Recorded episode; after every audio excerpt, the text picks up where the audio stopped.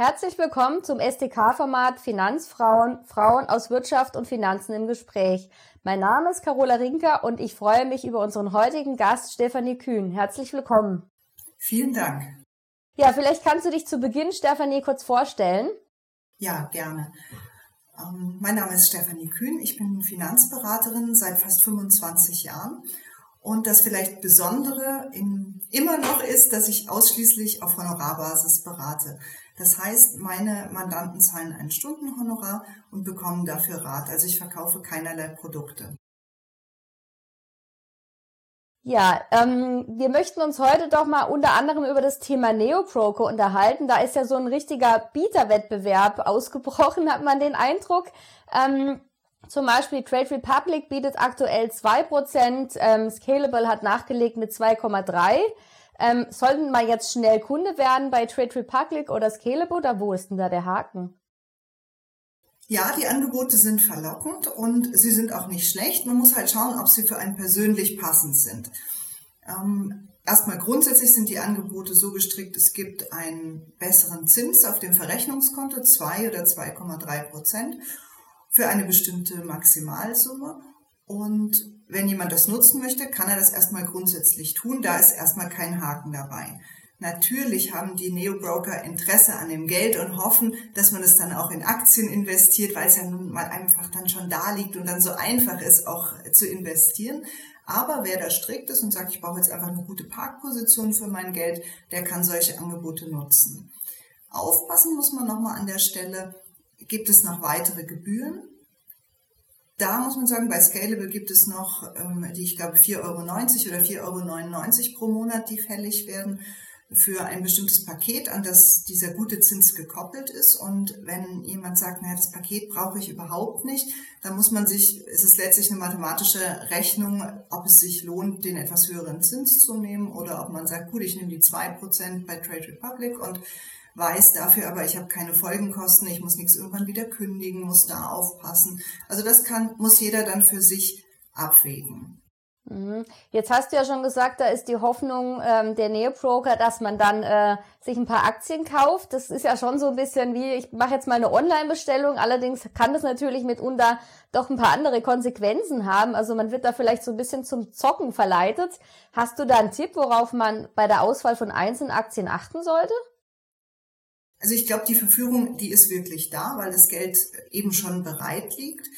Ähm, wenn man Einzelaktien kaufen möchte, dann ist es wichtig, dass man nicht nur eine kauft, sondern dass man eine breite Streuung erreicht. Man weiß, dass man ab circa 15, 16 verschiedene Einzelwerte so gut gestreut ist, dass man dieses sogenannte Einzeltitelrisiko runterfährt und nur noch das Marktrisiko besitzt. Und das nur noch, bitte ich aber jetzt nicht falsch zu verstehen, das ist immer noch ein großes Risiko.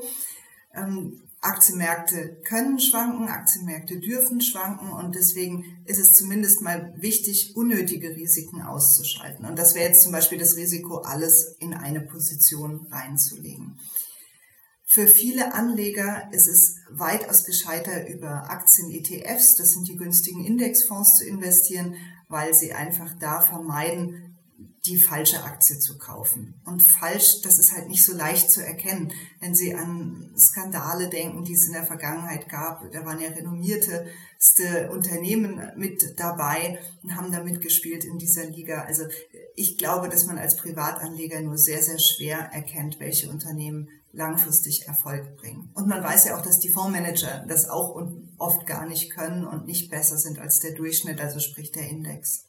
Also du meinst jetzt wahrscheinlich Wirecard, ne? Mit dem. Zum Beispiel. Aber mhm. ich meine auch ähm, die, ähm, den Abgasskandal und so weiter. Also es gibt einfach in Unternehmen Dinge, die werden wir als Privatanleger oder als Außenstehender einfach nicht vorher wissen. Mhm. Ja, okay.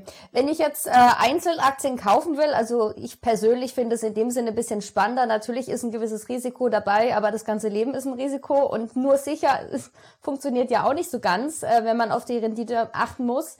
Ähm, was hältst du denn von Sparplänen auf Einzelaktien?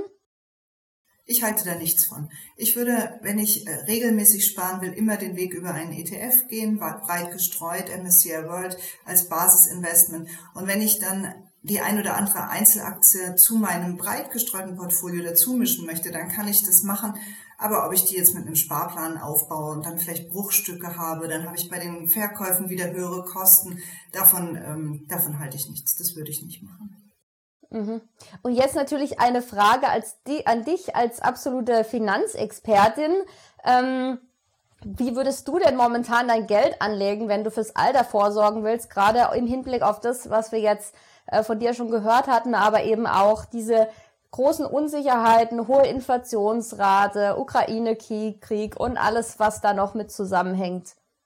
Ja, ich glaube, es ist ganz wichtig, dass jeder, ob Mann oder Frau, eine gute Strategie für seine Altersvorsorge findet. Das bedeutet, dass man Anlagen findet, die gut zum eigenen Risikoprofil passen. Es nützt gar nichts, wenn ich sage, Aktien sind wichtig und langfristig beste Durchschnittsrendite und die brauchen sie unbedingt, wenn jemand das noch nie gemacht hat und sich da nicht rantraut. Diese Personen sind gut beraten, sich langsam an das Thema Aktien, Aktien-ETFs ranzutasten und vielleicht auch erstmal mit kleinen Summen zu starten. Ich glaube, dass die Aktien für die Altersvorsorge quasi alternativlos sind und einen großen Baustein ausmachen sollten für alles, was wir wirklich auf die lange Sicht anlegen. Aber ich rate dazu, ein, ähm, eine Aufteilung zu wählen, mit der man nachts ruhig schlafen kann. Und es gehören immer, auch bei der Altersvorsorge, konservative Anlagen wie Festgelder dazu, selbst wenn man momentan die Inflation nicht schlagen kann. Aber ich glaube, dass die Psyche des Menschen einen sehr, sehr großen Einfluss am Ende auf den Anlageerfolg hat. Und wenn jemand deutlich über seine eigentliche Risikomentalität anlegt, dann macht er Fehler.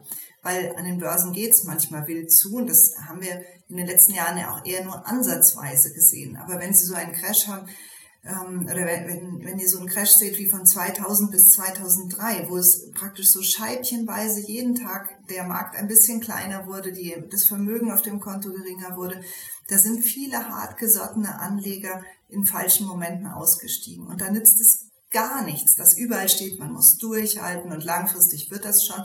Die Fehler passieren trotzdem. Deswegen also ein gut gestreutes Portfolio. Die Immobilie gehört natürlich auch dazu, wenn es von den Vermögenswerten passend ist. Ähm, aus äh, Tagesgeld für die Notfallreserve, ähm, Festgelder für mittelfristige Anlagen, Aktien, gedanklich mehr für langfristig, aber auch im Festgeldbereich darf es für langfristig dabei sein. Gegebenenfalls Immobilie und ein bisschen Gold. Okay, jetzt hast du gesagt, gegebenenfalls Immobilie. Wenn ich mir anschaue, was da gerade so im Immobilienmarkt passiert, ich meine, die Zeit der niedrigen Zinsen ist jetzt ja um, Geld kostet wieder was, plus die Preise kennen ja immer noch den Weg nach oben, beziehungsweise sind weiterhin sehr, sehr hoch. Ähm, ist es momentan klug oder empfehlenswert zu sagen, ich probiere es mit einer Immobilie? Man muss es genau ausrechnen. Es gibt Gegenden, da lohnt sich, also da sind die Preise einfach noch nicht tief genug wieder gefallen für die Höhe der Zinsen. Grundsätzlich sind jetzt erstmal Zinsen zwischen dreieinhalb und vier Prozent jetzt auch nicht völlig unnormal. Ja, solche Zinsen hatten wir 2010, 11 ja auch. Das ist jetzt noch nichts, wo man sagt, da kann man generell kein Immobilieninvestment mehr eingehen. Die Frage ist nur, sind die Immobilienpreise schon weit genug zurückgekommen, dass man noch eine gute Balance hat? Da glaube ich, ist es noch nicht überall der Fall. Ich finde aber, dass viele Angebote länger am Markt sind. Ich finde, man sieht Immobilien zu Preisen wieder, das hätten wir vor einem Jahr definitiv nicht gesehen. Und wer über eine Immobilie nachdenkt, ist bestimmt gut beraten, den Markt in den nächsten Monaten und vielleicht auch Jahren zu beobachten, ja. Das heißt also auch nicht nur beim Aktien halten, sondern auch beim Thema Immobilien ein bisschen Ruhe bewahren. Bisschen Ruhe bewahren. Es ist so Panik ist ja nie ein guter Ratgeber, weder bei Aktien noch bei Immobilien. Genau. Ja, dann danke ich dir herzlich, Stefanie, für deine Tipps, für das Gespräch und wünsche dir alles Gute. Ja, sehr gerne, Carola. Gleichfalls.